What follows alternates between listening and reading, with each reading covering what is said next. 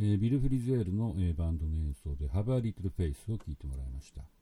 えー、次はですね、え、アフリカの、え、歌手と、えま、ジャズミュージシャンの共演ということになりますね。え、ジョーズ・ザビヌルっていう、えま、ウェザーリポートをやってた人ですね。ま、彼は、え、オーストリア出身で、ま、アメリカで長く活動してた人ですけども、え、その、えー、ジョーズ・ザビヌルがですね、サリフ・ケイタっていう、え、西アフリカのマリっていう国があるんですけども、まあ、そこ出身の、えー、歌手と、えー、コラボレーションした、えー、ものです。えー、ジョーザ・ミルって、えーまあ、ウェザーリポートの時代からですね、そのアフリカ的なっていうのかな、その特有のペンタトニックみたいのをうまく使って、えーまあ、リズム的にも非常に面白い、えー、8分の6拍子を、えー、基調にしたようなリズムを使ったりっていう、なんていうんでしょうかね、その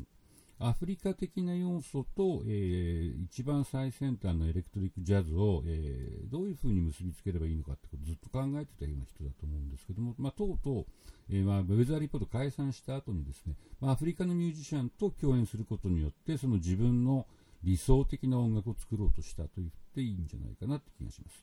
でサリフ・ケーターは、まあ、マリ出身の歌手なんですけど、えーと西アフリカって、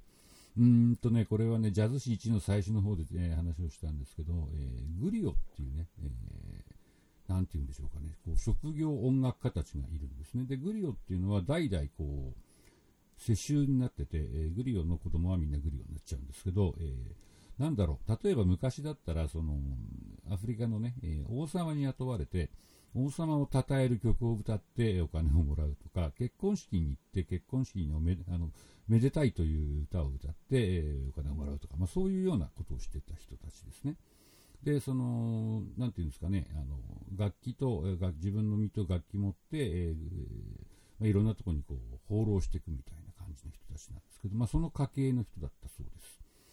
で、えっ、ー、と、サリフ・ケータは本当にワールドミュージックが流行った時に一番注目された歌手の一人なんですけども、で、ジョーズ・アミュールがすごく気に入って、えー、サリフ・ケータのアルバムをプロデュースもしました。で、えっ、ー、と、で、自分の、え、アルバムにも参加してもらいました。今日は、え、そのジョーズ・アミュールとサリフ・ケータの共演で、ビモヤっていう曲を聴いてもらいたいと思ってます。